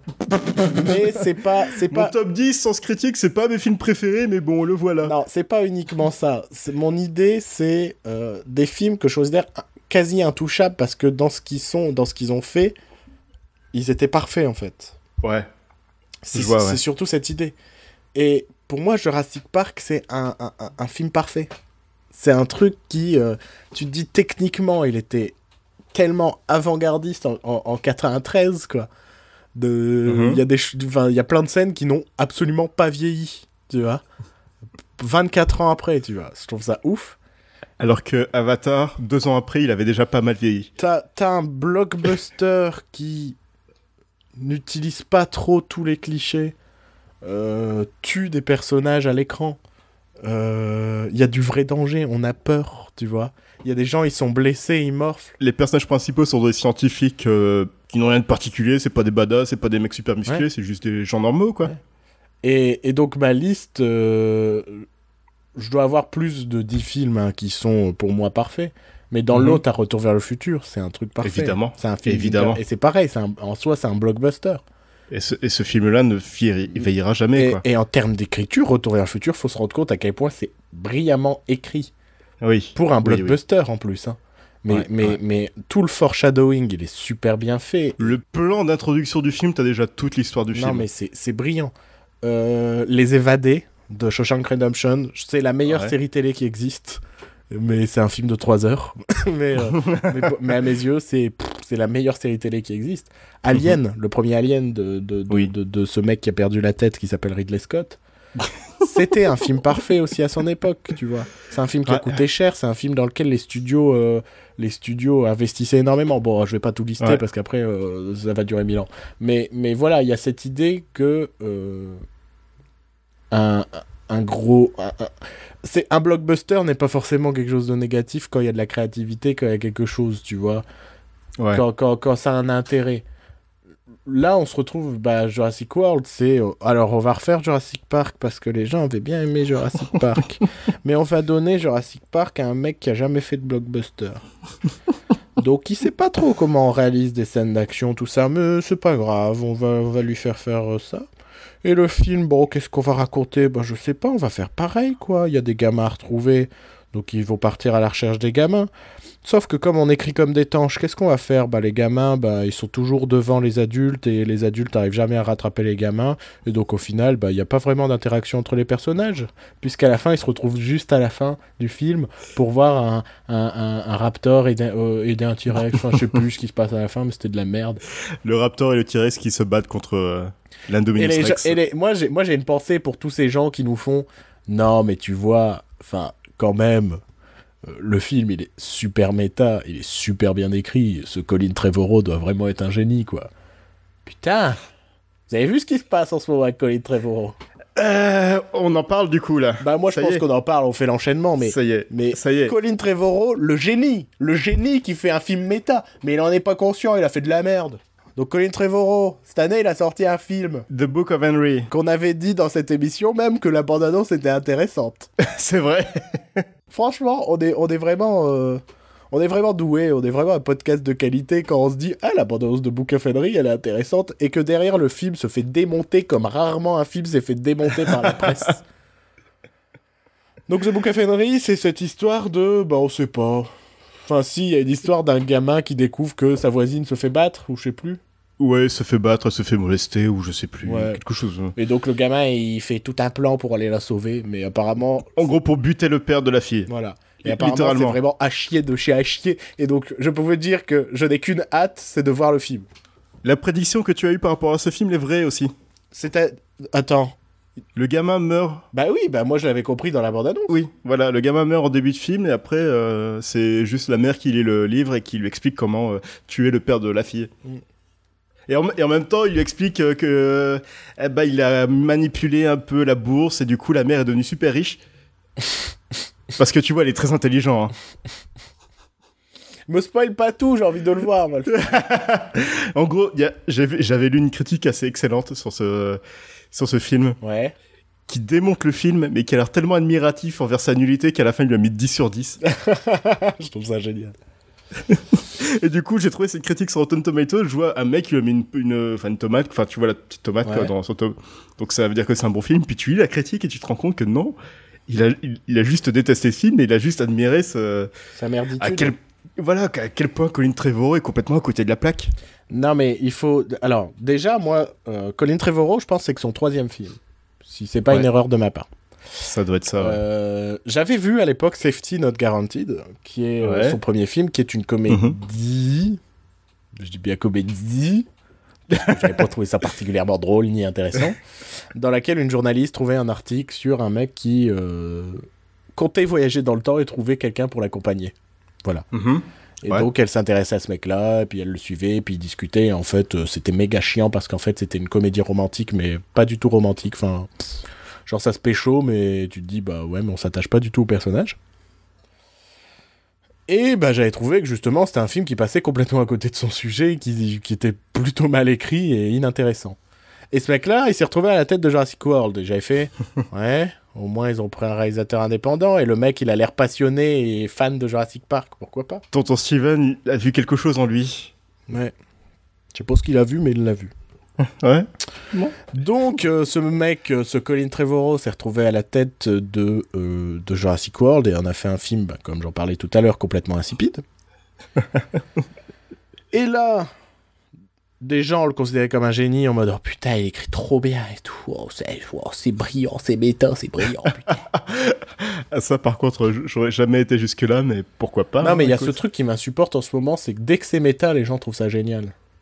que le méta, faut que ce soit bien fait. Et souvent, le méta, c'est juste marrant. Tu vois Genre, 22 Oui. Jump Street, il y a des blagues méta, mais c'est marrant. mais tout le film n'est pas non plus qu'un film méta. Il y a des trucs improbables, quoi. Et donc, il y a des gens qui se sont dit Oh là là, c'est méta, c'est trop bien. Donc, ce mec, euh, putain, il sait bien écrire des films. Et là, ce qui est génial, c'est que son troisième film est une grosse merde. Mais le truc qui nous rend triste, c'est que ce mec-là, hein, ce Colin Trevorrow qu'on est en train de name Ouais. dropper, c'est que ce mec-là est chargé de réaliser Star Wars 9. Et attention, il l'écrit aussi, Star Wars 9, Mhm, mhm. Star Wars 9, donc la conclusion de la trilogie autour du Donc- personnage de Rey. autour du personnage de Rey, ce personnage que, qui a crevé l'écran dans l'épisode 7. Exactement. Voilà. Non, Joël, l'épisode 7 est un film de merde. Non Regarde, C'est lis. Internet aujourd'hui qui s'extasiait so- sur Star Wars 7 et qui maintenant fait Oh, c'est de la merde, hein. Par contre, Rogue One, c'est le meilleur Star Wars de tous les temps. Ouais. Ouais. Engagez les bonnes personnes. S'il vous plaît, Disney slash Marvel slash Lucasfilm slash la boucherie en bas de chez moi. Veuillez, ouais, ils l'ont racheté. Pour 5 milliards. Plus cher que Star Wars encore. Ils se sont dit, mais on va miser, on va vendre des steaks, ma gueule. Brillant. C'est Kevin Feige qui va superviser même- tout ça. Que même des végans, ils pourraient les manger. Parce que c'est des animaux légumes. C'est un nouveau Ouais. concept. C'est le steak euh, cinématique universe. C'est une tomate à quatre pattes qui fait meuh. Tu tu vois. Genre, ils ont vraiment fait un truc de ouf et ils vendent des steaks comme ça. Mais admettons. Et donc, on va pas se mentir, quand je dis engager les bonnes personnes Disney, il y a un petit peu d'amertume dans la voix. Ils ont engagé Ryan Johnson pour l'épisode 8 et pour le moment, il n'y a pas l'air d'avoir de soucis, d'avoir de soucis. Oui, mais c'est Pour le moment. Cette semaine, il s'est passé autre chose. Et je vais lâcher les chiens, je vais lâcher Joël qu'il nous parle de l'affaire euh, Phil Lord et Chris Miller. Alors, tu viens de parler de 22 Jump Street il y a deux minutes. J'ai pas fait exprès. Donc, euh, les réalisateurs de 21 Jump Street et aussi Lego Movie, et à l'époque, euh, la, la tempête de boulettes géantes. Donc, ils sont Phil Lord et Chris Miller. Des tanches, quoi. On- Des tanches. Ah oui, non, pff, Des tanches de la comédie, des gens qu'on aime pas, quoi. C'est des gens, ils sont pas drôles ces gens. C'est, je, je comprends pas pourquoi. euh, J'adore autant leurs films alors qu'ils sont pas drôles. Euh, donc, ils ont été engagés il y a un an et demi maintenant, je pense. Ouais, peut-être peut-être un peu plus. Hein. Peut-être un peu plus pour bosser sur, euh, pour écrire et non pas pour bosser, pour réaliser le, le film solo de Han Solo. Donc euh, le deuxième spin-off de Star Wars. Mhm. Voilà, ils ont commencé le tournage en janvier. Donc Phil Lord et Chris Miller, qui sont connus pour faire des comédies, ont un peu tourné le film en comédie pendant tout le tournage, évidemment. Bah, ça. Quand tu prends des réalisateurs qui ne font que de la comédie, je suppose que tu te dis on va avoir une comédie au bout. Voilà, c'est ça. Sauf que, et c'est là que mon cœur s'est brisé parce que j'avais confiance en, en cette personne. Kathleen Kennedy s'est rendu compte que, ah ben, en fait, non, je veux pas trop une comédie. Il y a eu cette tension entre Kathleen Kennedy et le duo depuis le début de la production. Et ça a fini par le renvoi de Phil Lord et Chris Miller du film. Parce que Phil Lord et Chris Miller, dans leur méthode de, tournage, ils utilisent beaucoup d'improvisation, de, il faut vraiment travailler les acteurs. Alors que non, euh, t'as Kathleen Kennedy, t'as aussi Laurence Kasdan qui a écrit le scénario, qui veulent absolument se coller au scénario et rien de plus. Je, je, je, je, comprends pas quand t'es une boîte énorme que tu ne que tu tu je sais pas que, que tu fais pas attention aux gens que t'engages. Enfin, quand t'engages Mais oui. quelqu'un, faut pas croire que la personne va s'écraser à tes demandes. C'est pareil quand ils ont engagé Gareth Edwards pour réaliser Rogue One et que Gareth Edwards il est un peu connu pour faire des blockbusters sombres et, et désespérés où tout le monde crève à la fin et il y a il se passe euh, c'est déprimant. Ils se sont rendus compte que bah oui son film était déprimant vers la fin et c'est pour ça qu'il y a eu cette histoire de reshoot euh, réalisée par euh, Tony Gilroy qui avait fait polémique aussi à ce moment-là mais sauf que tout le monde s'en foutait que finalement tout le monde a adoré Rogue One et voilà quoi. C'est le meilleur Star Wars de tous les temps et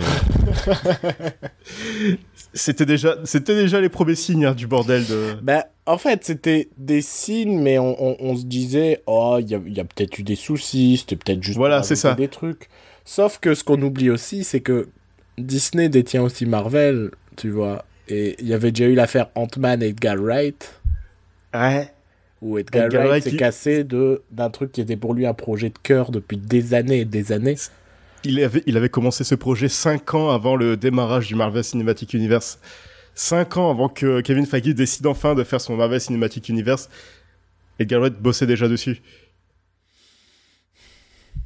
et donc un mois avant le début du tournage de Ant-Man il se fait virer comme un malpropre parce que c'est devenu trop un film d'Edgar Wright et on veut pas un, un film avec une personnalité Mais c'est c'est ça qui est effrayant. Moi, c'est moi c'est le truc qui me fait très très peur. Et en fait, Disney, tu peux le voir de manière générale. Disney, quand ils font des films live, ce sont des simples remakes de leurs films d'animation et qui Mhm. sont à peu de choses près, scène pour scène, le même film, mais juste avec des acteurs. C'est la seule chose Ouais. qui change. Quand ils font Star Wars, bah maintenant, t'as l'impression qu'ils veulent juste avoir un film Star Wars. C'est en mode, Mhm. non, mais on va se faire des spin-offs, ils vont être super différents. Vous voyez, euh, Rogue One, ça va être un film de guerre. Au final, on n'a pas eu un film de guerre. ah, Han Solo, vous allez voir, ça va être un peu marrant, tout ça. Parce que ça va être une comédie ça va être voilà c'est ça Les réas se font virer, pourquoi? Parce qu'ils font une comédie. c'est brillant. Euh... et on met qui à la place? Ouais, ah oui, c'est vrai qu'on n'a pas parlé de, de, de, de- du remplaçant de Phil Lord et Chris Miller. Donc Phil Lord et Chris Miller, c'est c'est cinéastes inventifs, euh, comiques, euh, créatifs. Qui, en, dans un sens, ont, ont, ont un truc un peu proche de euh, Edgar Wright sur le, montage. Exactement. Il y a une réflexion assez similaire sur le montage des deux côtés. Ouais, exactement. Je suis tout à fait d'accord. Et, et- et donc on va le remplacer par un réalisateur euh, vieux, Un yes man. yes man, Donc, classique, euh, un mec qui accepte tout, quoi. un mec on ne peut plus classique dans sa réalisation, Ouais. euh, fade. euh, Qui a fait un truc vraiment bien dans sa vie, c'est être la voix off d'Arrested Development.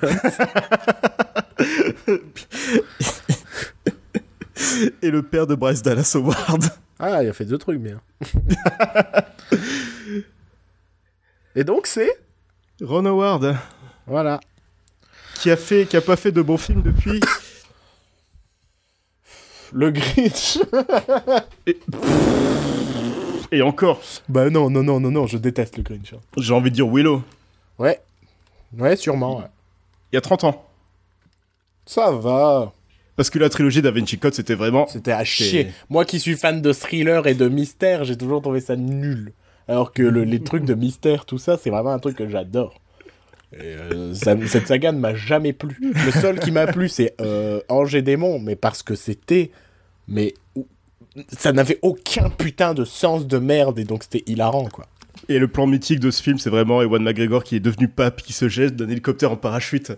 Et Avec le- une bombe l'hélicoptère qui d'antimatière explose. qui explose. Voilà, c'est ça. Ah, c'était parfait, ça. Et Ron Howard qui a pas fait de, de film à succès depuis euh, 10 ans, je crois, en plus. Ouais, Je crois que Da Vinci Code, c'était son dernier gros succès. ouais, ouais, ouais, ouais, le dernier. après, il a pas- fait que des flops. a pas marché. Euh, non, même pas le dernier. Les, les, six, les six derniers films de euh, Ron Howard sont des flops. Ah ouais. Donc euh, oui, c'est... Ça sent bon pour Han Solo. C'est... ouais, ça- Mais ça- ce qui est effrayant, c'est que Disney aujourd'hui, il- comment il il tient, il tient tout quoi. Ouais. Il tient tellement de choses entre ses mains et ils en font rien, ils en font de la soupe parce que les gens bouffent de la soupe. Et ça, ça me, ça, ça me rend putain de triste de Et me les dire, gens redemandent? de me dire, ah, alors, on va, on, on voudrait des réalisateurs, mais des réalisateurs qui ont pas tant de personnalité que ça parce que sinon ils vont nous faire un film qui ressemblera trop Ils- à, ce- à eux, ils- Voilà, ils vont nous faire chier. tu vois? Ouais. Donc nous, ce qu'on veut faire, c'est on veut faire 100 fois le même film. Donc c'est ce qu'on fait déjà chez Marvel et les gens, bah, ils ont l'air d'être contents de voir 100 fois le même film. Et puis euh, bah maintenant on va faire ça chez Dis, c'est chez euh, comment, chez euh, Lucas. Lucasfilm. Donc on va faire Star Wars les mêmes en boucle. hein. Ouais. Et dès qu'on aura trop une patte originale, bah soit on vire les réalisateurs, soit on fait des reshoots pour que ça ressemble le plus possible à Star Wars. Et puis les Disney, qu'est-ce qu'on fait? Est-ce qu'on créerait pas de nouvelles histoires avec Non, les mecs, j'ai une meilleure idée, on va faire des remakes de nos films. Non, mais mec, on va quand même la- pas faire le Roi Lion. Bah si Viens, on fait le Roi Lion. On fait un remake Juste pour dire- Roi Lion, ouais. Juste pour dire, La Belle et la Bête est le dixième plus gros succès de l'histoire de- du cinéma. Bruno? Non, tu laisses ce silence au montage. voilà. moi, ça me, moi, ça, moi, ça me bouffe, quoi. Ça me bouffe cette idée que, euh, bien sûr, il reste le cinéma indépendant ou semi-indépendant, hein, parce que je tiens à rappeler que toutes les boîtes, enfin toutes les boîtes, une majeure des parties des boîtes indépendantes de films sont en fait euh, t- tenues par Ah, les ouais. grosses euh, majors américaines. Mais donc c'est du semi-indépendant. Mais bien sûr, il reste encore ce cinéma-là qui, moi, continue à me faire rêver et à me donner des histoires qui me plaisent et des films qui me plaisent. Mais moi, ce, que je, ce qui me rend super triste, c'est pour ce qu'on appelle, entre guillemets, la masse. C'est-à-dire, euh, je dis pas ça péjorativement, mais c'est-à-dire Ouais. bah, les gens qui ne voient dans le cinéma qu'une idée de divertissement. Et ces gens-là, on va leur faire bouffer de la merde. Pourquoi? Pourquoi, conti- pour- pourquoi faire des films aussi chers, déjà? Parce que euh, un des gros soucis, c'est ça aussi. C'est qu'ils font des films qui coûtent de plus en plus cher, donc ils ont besoin de plus en plus qu'ils soient rentables. Mhm. Ben, à un moment, mec, tu descends ton budget, tu fais un film peut-être plus calme, et peut-être, mais, mais au moins, tu auras un film qui sera plus facilement rentable et qui sera peut-être plus facilement créatif. Parce que là, on est en train- arrêter aussi- ouais. Les gros studios sont en train de doter toute créativité de leur, euh, de leur, euh, de leur cinéma. Et ça, ça me, ça, ça me, ça me rend triste, ça m'effraie. Ça m'effraie que le blockbuster, que ce, que ce, ce cinéma qui n'est vu que par des gens, euh, qui, qui, enfin, non, pas que par des gens, parce que moi aussi je vais voir ces films-là, mais, Bah oui. mais, mais, mais qui n'est vu, qui, qui n'a, qui n'a que pour attrait de base d'être divertissant. Déjà, moi je le trouve de moins en moins divertissant et de plus en plus chiant. Parce que, justement, il n'y a plus de cinéma, il n'y a plus d'inventivité. Et je sais plus où j'allais avec ma phrase. Et que, en gros, on fait des films de merde, quoi. Et, et- et ça me rend super triste que c'est ce cinéma-là qui est le plus vu qui est le pire, quoi. Qui est vraiment. euh, ôter toute créativité, c'est le pire qu'on puisse faire, en fait. Et je me pose plein de questions. C'est comment un film comme euh, Mad Max Fury Road a pu être fait actuellement? Quel est le miracle qui s'est passé pour Mad Max Fury Road? Bah écoute, pendant très longtemps, je dirais pendant des décennies et des décennies, la Warner était quand même considérée comme la boîte qui offrait beaucoup de créativité à, à ses réalisateurs pour les blockbusters. Bah c'est clair, hein. Matrix et Warner. Matrix et Warner, on n'aurait jamais eu la trilogie Dark Knight comme elle est maintenant si ils n'avaient Ouais. pas laissé tout le contrôle à Christopher Nolan.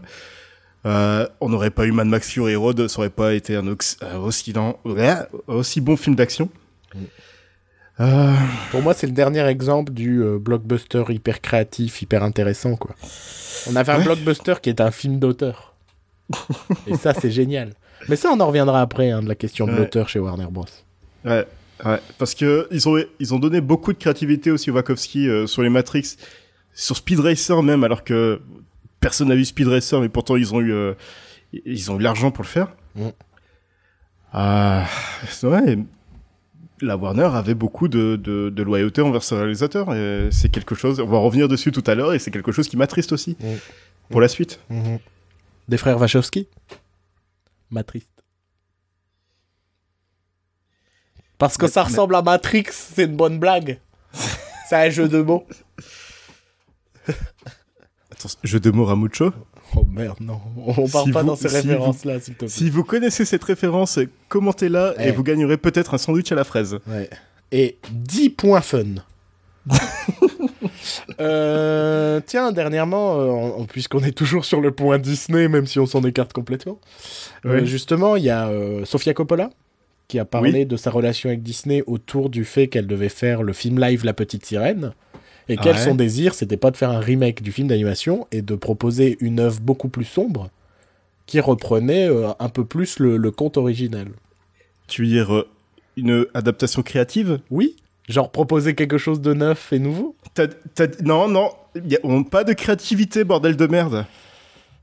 Mais tout ça, je te dis, ça me rappelle vraiment le- les fins des, fins des années 90, début 2000, quoi. Et, et- Quand, ouais, Et- quand la plupart des studios avaient la main sur les blockbusters comme ça. Et... ouais, et on fait de la merde et de la merde et de la merde. Et le seul qui s'en démarquait, c'était Warner, quoi. Ouais, parce que je me souviens à l'époque, euh, la Fox, putain. Mais ça, moi, j'aimerais qu'on en parle de la Fox. Parce que la Fox, pendant des années, ça a été considéré les, les petits cons, les méchants qui faisaient de la merde, quoi. Et qui, qui, qui laissaient aucune liberté. Voilà, c'est ça. Sauf que je- en réfléchissant, je me dis, putain, une des sagas que j'ai le plus aimé dernièrement, c'est quoi? Bah, c'est la planète des singes, quoi. Et Oups. ça, c'est chez la Fox. Un des derniers films d'action un petit peu euh, créatifs dernièrement qui a le malheur de lancer une mode en ce moment, c'était Deadpool. qui malheureusement est en train de lancer euh, une mode. Mais, bah pareil, c'était la Fox. Je me dis, qu'est-ce qui est en train de se passer chez la Fox? Logan, c'est la Fox. Ah merde, Logan, c'est la Fox, putain bah oui. mais oui, j'ai pas fait gaffe. Mais qu'est-ce qui est en train de se passer? Est-ce Les que... quatre fantastiques, c'est la Fox? Ouais, ouais, ouais. C'est la Bon, faute. Il y a ouais. toujours, il y a toujours des exceptions. Mais, euh, mais qu'est-ce qui est en train de se passer? Ouais, mais c'est peut-être aussi parce que Josh Trank, c'est une merde aussi. Aussi, oui, oui. Euh, le, le mec est complètement Josh Trank qui était le premier réalisateur, euh, oui, qui était, qui a été viré comme un malpropre par euh, Lucasfilm aussi. hein. Ouais, mais il là, là un- ils avaient raison. Quoi. Ouais, ouais, ouais. oui, oui, c'est un gros con ce mec. Et ouais. Mais, euh, mais qu'est-ce qui est en train de se passer chez la Fox, quoi? Qui- qui- qui- Bah, ils ont, ils ont été libérés du, du joug de Tom Rossman Ouais. et depuis ils se sentent libres. Est-ce que c'est aussi le fait que en dehors d'X-Men, ils ont pas beaucoup de sagas et donc ils tentent des trucs?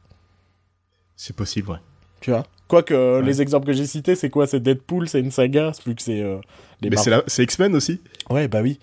Et Logan, c'est X-Men, et euh, la planète des singes, c'est la planète des singes, quoi. Donc ça reste... en fait, ça reste quand même des sagas, mais ils prennent plus de liberté. Enfin, Oui, mais qui l'aurait cru que la planète des singes aurait été un, un reboot aussi euh, à, succès, quoi? ouais, ah non. Ils l'ont tenté il y a 20 ans avec celui de Tim Burton qui était un sacré. Ouais, mais là, ils ont, ils ont tenté autre chose, en fait. Un truc qu'on n'avait pas vu dans la planète des singes. Oui. Bon, après, c'est juste euh, se dire, bah, bah, on va faire un préquel, quoi. Ils ont, ah oui, ils ont Kingsman aussi. Ouais, bah ouais, pareil, c'est atypique. Je suis pas très fan de Kingsman, mais euh, ça a le mérite d'être un tant soit peu euh, atypique. A Cure for Life, c'était eux aussi Ouais, qui est très difficile d'accès. Oui. Je, là, je, je le maintiens. Bon, Mais après, ils ont aussi... Oui. Après, ils ont aussi des films comme Independence Day ou alors euh, les films d'animation de Blue Sky, style Ouais.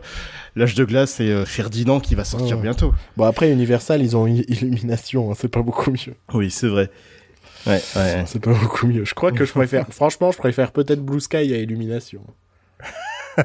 c'est te dire, tu vois. Ouais, ouais, Mais ouais. je trouve qu'au moins, genre, les deux premiers âges de glace, c'était correct, quoi. C'était, euh, Genre, le premier âge de glace, il y avait de l'émotion un peu, Mhm. tu vois. Que chez Mhm. Illumination, il y a, il y a que dalle. Bon, ils ont aussi Alien hein, chez la Fox, mais bon, ça c'est plus la faute de Ridley Scott, je pense. Ouais, parce que. Justement, il y a plus, il avait plus de pouvoir dessus. Je, je sais pas, je, je- je- c'est marrant, c'est que voilà, chez la Fox, je me dis plus, c'est la personne qui a fait Ouais. le, le, le, le- le succès. C'est peut-être à tort, hein, mais j'ai le sentiment trop, hein, que c'est ce un peu plus passé. la personne qui, qui est responsable du, du, du- de la qualité ou pas du film. Euh, Logan, il est quand même atypique, quoi. Oui. C'est, on, on prend ton, ton héros que t'as vu dans plein de films qui était euh, cool et tout, et dans On celui-là, en fait une euh, merde. on en fait une merde, à cause de lui, une famille se fait complètement massacrer, on monte la famille se faire massacrer, euh, tu vois, et il y a ce côté, ah ouais, d'accord. Chez Disney, ils vont jamais te faire ça, hein. chez Marvel, Mhm. ils vont jamais te faire ça non plus. hein. Quand ils essayent de te faire un film pseudo-sombre, ça s'appelle Civil War et c'est de la grosse chiasse, quoi. Donc. Tiens, on va un petit peu enchaîner en parlant de super-héros. Moi, je serais pas Oui. contre de parler de Sony. Oh putain. Sony qui, euh, à part nous lancer un Ghostbusters Universe parce qu'ils ont absolument plus de saga ni d'idées. Ouais. Et aussi Emoji Movie, allez le voir euh, en juillet. C'est un bon film, ça, Emoji Movie. Bonne idée, ça, Emoji Movie. Un film sur des emojis. Annuler un film aussi improbable que 21 Jump Street Cross Man in Black. Et annuler le putain de Popeye de euh, Gendik Tartakovsky. Ouais. Tout ça pour faire quoi? Bah pour faire des films qui marchent pas parce qu'ils sont complètement inintéressants. Et, euh, et là, Parce que c'est une boîte d'incompétents, Sony, bordel de merde. et faire un accord avec Marvel où Marvel est pas au courant de certaines clauses du contrat, on dirait.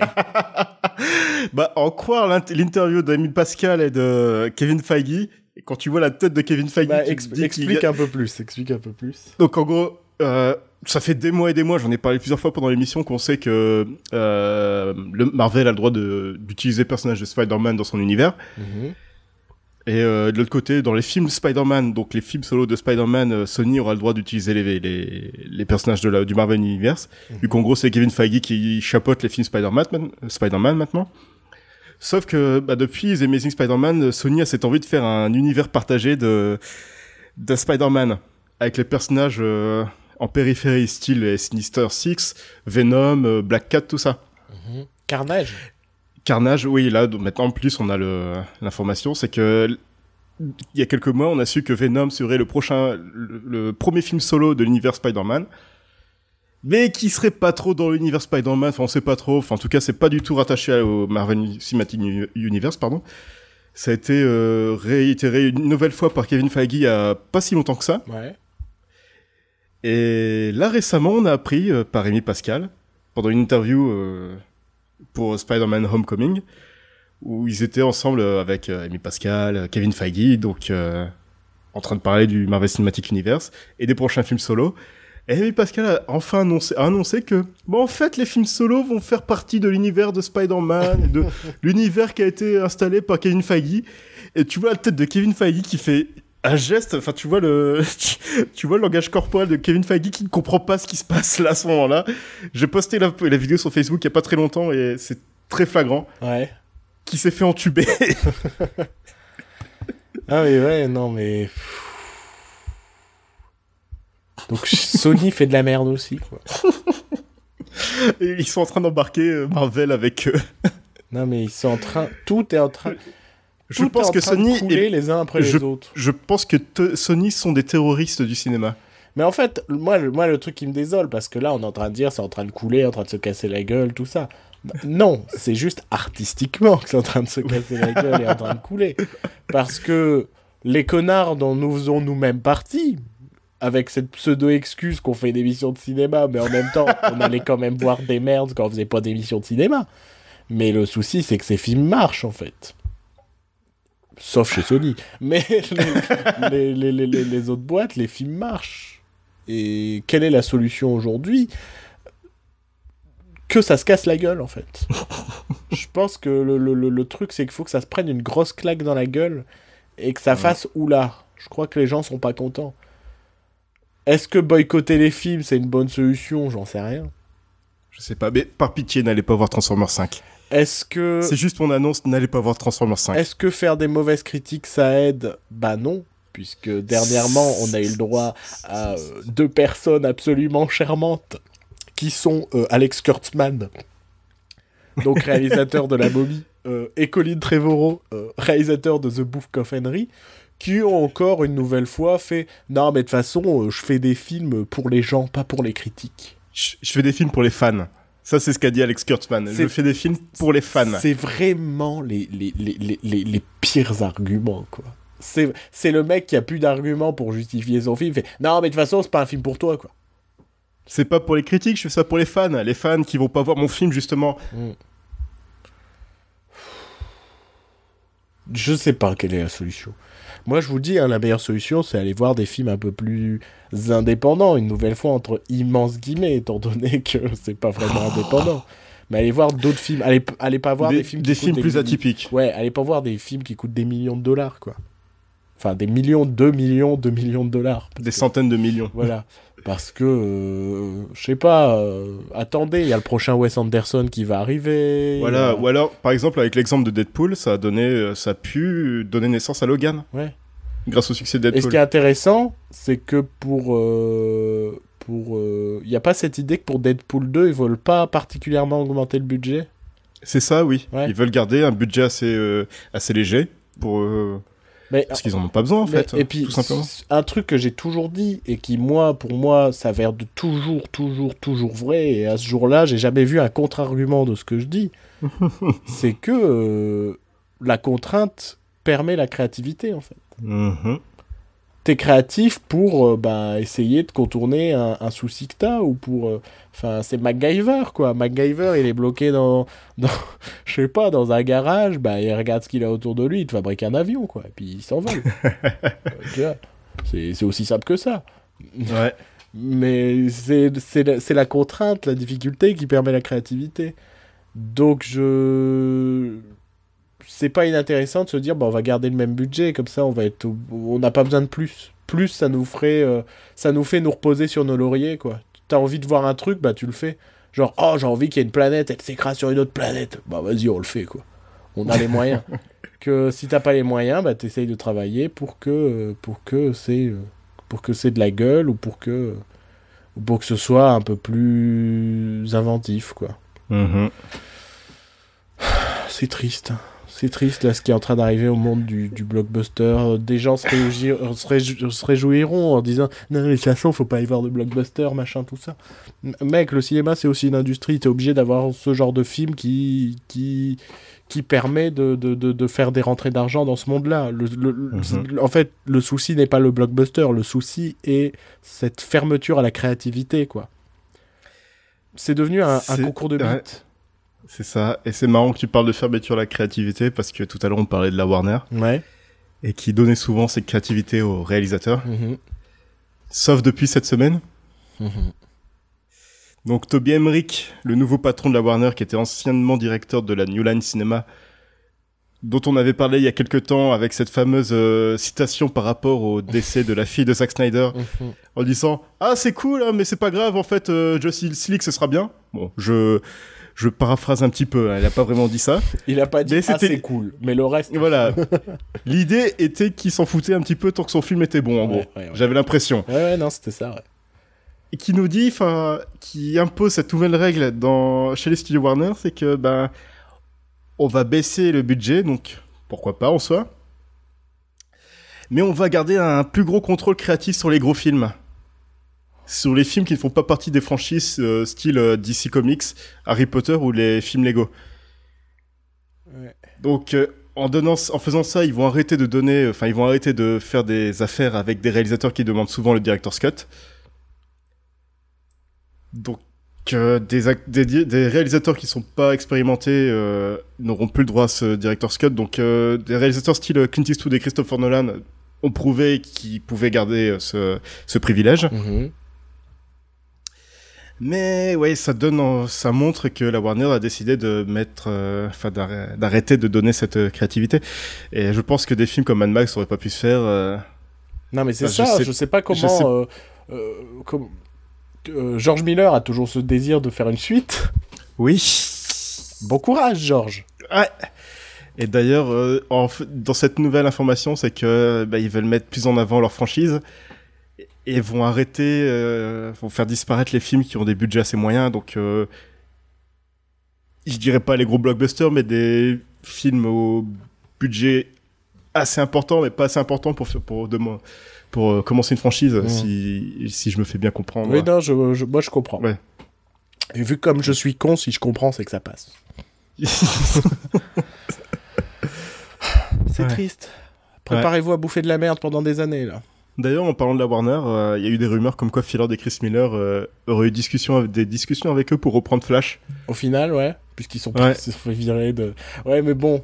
Si c'est pour se retrouver auprès de mecs qui veulent pas non plus de créativité, c'est pareil, c'est ce que je te disais en off, c'est qu'il y a euh, Edgar Wright, dont le Baby Driver sort très bientôt, euh, Ouais. qui, euh, qui tease un projet qui sera annoncé au mois de décembre. Et je trouve ça bizarre de teaser une annonce de projet. Tu vois, ça semble indiquer que c'est quand même quelque chose de connu ou tu vois ou quelque Ouais. chose lié à peut-être à un autre univers ou je ne sais pas, tu vois. Oui, et la rumeur c'était que c'était Star Wars, c'est parce, parce que c'est en décembre justement, donc après la sortie du film, Ouais. il va commencer à... Mais je me dis, mec, t'es parti d'Ant-Man. si c'est pour te retrouver avec les mêmes personnes qui vont te faire un autre coup de pute sur Star Wars, accroche-toi. hein. En même temps, c'est ouf parce que pendant des années, c'était notre, notre rêve de voir Edgar Wright sur euh, Star Wars, quoi. Ouais, mais c'est avant que nos cœurs soient brisés par Ouais, Lucasfilm. ouais. c'est horrible. Ouais. Bon, autre chose à rajouter dans ce dossier de la joie? Eh ben, quand tu vois ces réalisateurs euh, qui sont un peu euh, rembarrés, ça me fait penser à Martin Scorsese qui était assez réticent de la VOD à la base, mais qui finit sur Netflix Mm. Avec The Irishman. Mhm. Et donc euh, j'ai cette euh, fameuse citation de Paul Schrader qui donc était le scénariste de qui est scénariste et qui a notamment écrit Taxi Driver et Raging Bull de pour de Scorsese justement qui a dit par rapport à l'annonce de The Irishman que je vais lire je vais lire tout ça. Les studios ont vu le jour comme des mécanismes de livraison. Ils finançaient des films pour livrer des produits à leurs salles de cinéma. Amazon, Netflix et Google sont les nouveaux mécanismes de livraison. Les studios sont devenus des dinosaures agonisants de leurs salaires surpayés et autres gaspillages injustifiables. Je pense qu'il a très bien résumé le... la situation. Ouais, ouais. Je suis, dé- je suis déprimé. Ouais. Là, je me dis, euh, vers, vers quoi on se dirige? Qu'est-ce qu'on va donner à, à regarder à nos, à nos gamins, nos adolescents, tu vois? Qu'est-ce que Qu'est-ce que ça va donner culturellement? L'imp... Je sais pas. Quelle est la dernière œuvre originale qui a eu un impact culturel? Bonne ou mauvaise, hein, on s'en fout, hein, on n'est pas là pour juger. Les mignons? Ouais. Oh là là, ça fait mal. Euh, mais euh, Ouais. bon, c'est- Parce que même Avatar n'a pas eu d'impact mais culturel. non, impact. Avatar n'a eu aucun impact culturel. Est-ce qu'il y a eu des Du films tac au tac, dis-moi le nom du personnage principal. Sam Worthington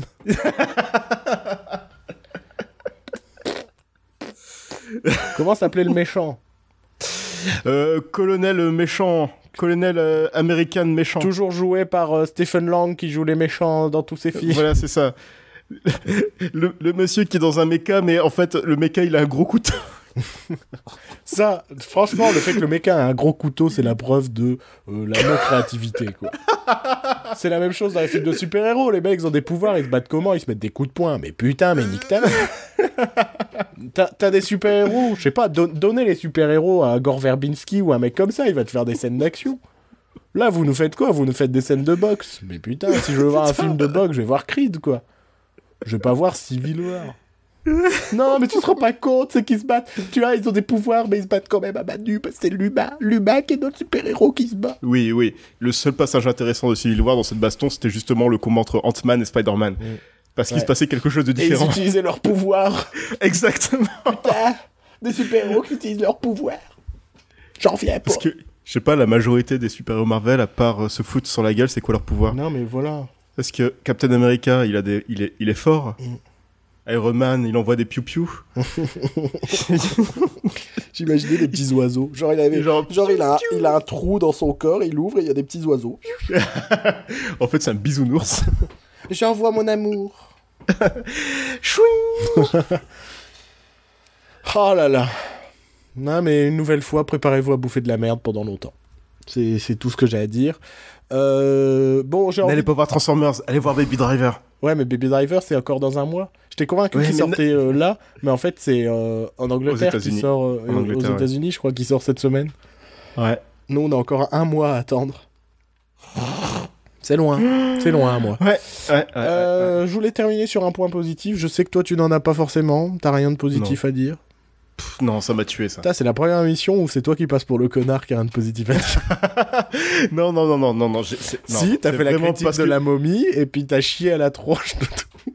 C'est, j'ai eu, c'est, c'est ma vision, c'est mon. T'es le méchant, mais- Joël. C'est mon regard qui s'est complètement brisé. C'est mon regard plein d'amour envers Lucasfilm et Star Wars qui s'est complètement brisé depuis cette annonce de Filler des Chris Miller. Ouais. Et c'est, et- et pour le remplacer par putain de Ron Howard. Alors, mon truc positif. Euh, cette semaine, j'ai joué à un jeu sur euh, tablette. euh, Mhm. qui est euh, la suite d'un jeu qui était déjà plutôt excellent mais très court, qui s'appelle Monument Valley. Mhm. Et j'ai eu l'occasion de jouer au deuxième cette semaine, et, et je pense que c'est clairement un, un indispensable iOS. Comment expliquer? C'est un jeu dans lequel à chaque fois vous êtes dans un décor qui est un monument plus ou moins. Et ce jeu joue sur la notion de perspective de 3D, 2D. C'est-à-dire que... euh, je ne sais plus le, le- le nom de ce peintre et ça me rend fou. Euh, qui sont Mhm. toujours ces tableaux en, en- en- en illusion d'optique. Euh, Merde, je ne trouve plus le nom. Qui sont par Bah, exemple... bravo. Non, T'as mais fait tes recherches, toi. Ce sont des tableaux. Non, mais j'ai pas travaillé ce point-là, il est vrai. Parce que je me suis dit, il va peut-être quand même falloir donner un, un point, euh, un point euh, po- positif en fin d'émission. Un petit peu d'espoir, enfin. Parce que de- sinon, sinon on, on va tous finir par, par se pendre. Ouais. Euh, Comment c'est? Ah, mais merde Ce sont ces fameux tableaux avec des escaliers qui partent dans tous les sens, qui sont repris dans plein d'œuvres. Oui, je vois, ouais. C'est pas Escher. C'est peut-être Escher. Je vais dire Escher, écoutez, si c'est pas Escher et que vous nous dites dans la, dans la, dans la discussion, dans le, dans le... Ouais, c'est Escher, j'ai eu le temps de googliser. Donc, donc, donc, imaginez ce genre de... de, de, de, Sony Escher. Oh là là.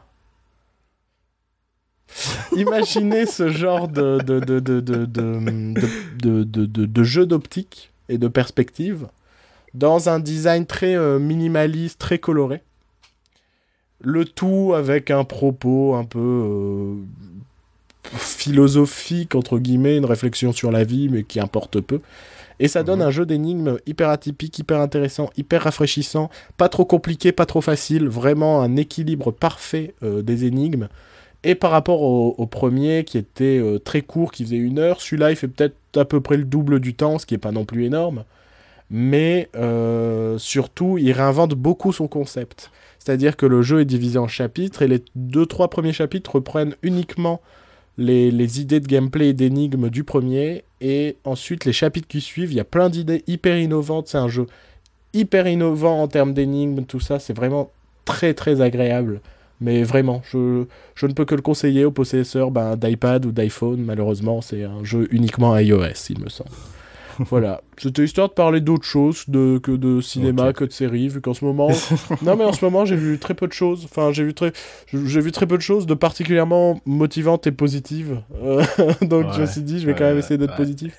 J'ai vu aussi, j'ai vu ceux qui nous lit, le dernier clapiche, il est sympa, il est pas ouf, il est- mais, mais ça fait du bien de voir un français, un film français qui était réfléchi et pensé, qui a été tourné sur plus d'un an, histoire de suivre vraiment euh, bah, tout, Le déroulement des saisons. voilà, ouais, et puis toute une année dans de- c- en gros, ce sont des vignobles, les personnages principaux, donc euh, vraiment suivre l'année de ben, d'un vignoble, tout ça, tout en racontant des trucs sur la fraternité, le, le- voilà. Euh, c'est un film intéressant. Ça fait du bien de voir un film qui a été pensé, réfléchi, surtout un film français. Et euh, il est imparfait parce qu'il est un peu trop long. Pas toujours intéressant, mais ça reste un bon film. Donc, bon, pff, quitte à aller voir un film français, allez voir ça. Franchement, très largement. Donc, c'est peut-être un double point positif euh, pour conclure cette émission. Parce que j'en ai Euh, pas donné, donc euh, voilà. c'est normal. Euh, bah, où peut-on nous retrouver, Joël?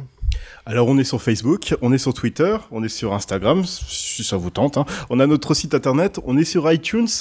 Euh, si jamais vous, enfin si vous utilisez iTunes ou pas, mais si vous avez envie de nous aider, n'hésitez pas à laisser un avis et un petit commentaire, ça permet de donner plus de visibilité au podcast. Ouais. Et voilà. C'est oh, l'essentiel du. C'est la fin d'une émission complètement débousée, complètement, euh, pff, complètement déprimée de, de, de ce que nous annonce l'industrie cinématographique pour les prochaines années. Euh, Ouais, D'ailleurs, désolé si cette émission est plus longue que d'habitude. On essaye de faire Ouais, plus court en général, mais, mais là, bon, là, il y avait- il y avait des circonstances.